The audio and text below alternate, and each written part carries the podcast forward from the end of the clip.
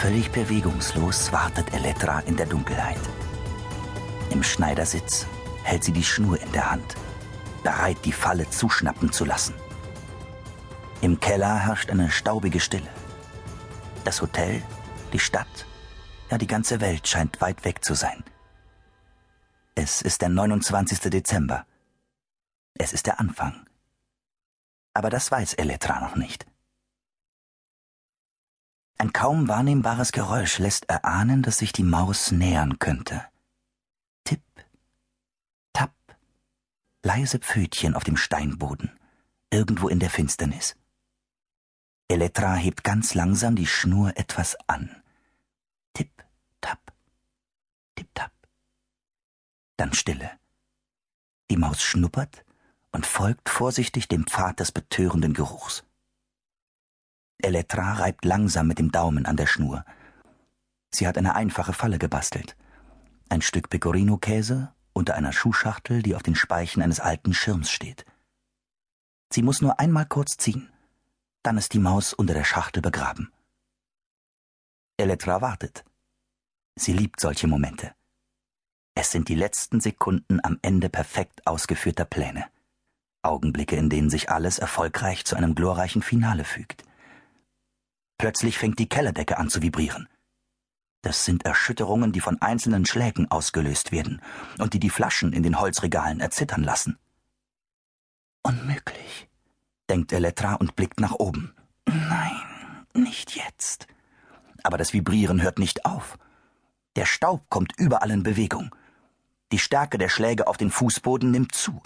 Sie steigert sich zu einer furchteinflößenden Folge stampfender Schritte begleitet von einer immer lauter werdenden Stimme, die schließlich einer Sirene gleich Elektra ruft. Die Kellertür wird aufgerissen. Licht überflutet die Treppe, die aufgetürmten Möbel, die Weinflaschen, die Schränke. Oben tasten Tante Lindas Hände nach den Lichtschaltern und betätigen sie alle, einen nach dem anderen. Etwa ein Dutzend Lampen leuchtet augenblicklich auf, und ihr Schein löscht auch die Dunkelheit im hintersten Kellerwinkel. Elektra! Was machst du im Dunkeln? Elektra blinzelt, sieht sich um. Die Maus ist nirgendwo zu sehen. Verdammt! Sie ist mir wieder entwischt. Ihre Tante sieht sie erschrocken an. Wer ist dir entwischt? Elektra winkt ab. Nicht so wichtig. Was wolltest du denn von mir? Elektra, mein Schatz, dein Vater hat vom Flughafen aus angerufen.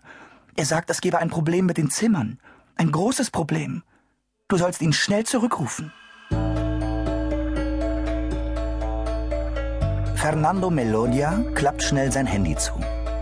Eine Automatenstimme hat ihm soeben mitgeteilt, sein Guthaben sei aufgebraucht. Ihm ist schlecht. Verdammt, denkt er. Was mache ich jetzt?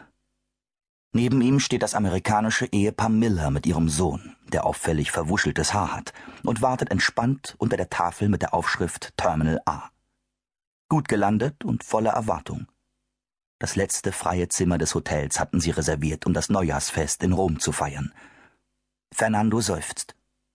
Unter seinem Arm hält er ein Schild mit der Aufschrift Hotel Domus Quintilia. Willkommen. Eigentlich eine gute Idee von Elektra, auch wenn er das Schild heute ausnahmsweise verflucht. Er hatte es nur kurz hochgehalten, schon kamen die lächelnden Millers auf ihn zu. Hände schütteln.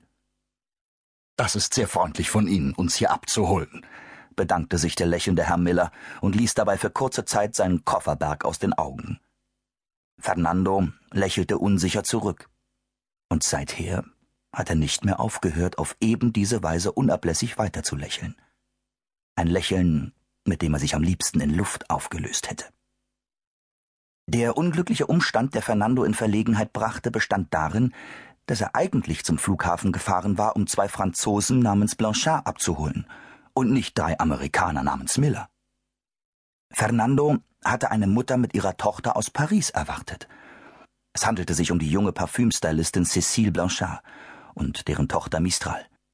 Er wollte sie empfangen, sie zum Hotelbus begleiten und ihnen die Schlüssel für das Zimmer Nummer vier überreichen, das im Lavendellook mit Bad, Dusche und reizendem Balkon auf die Gasse. Das letzte freie Hotelzimmer.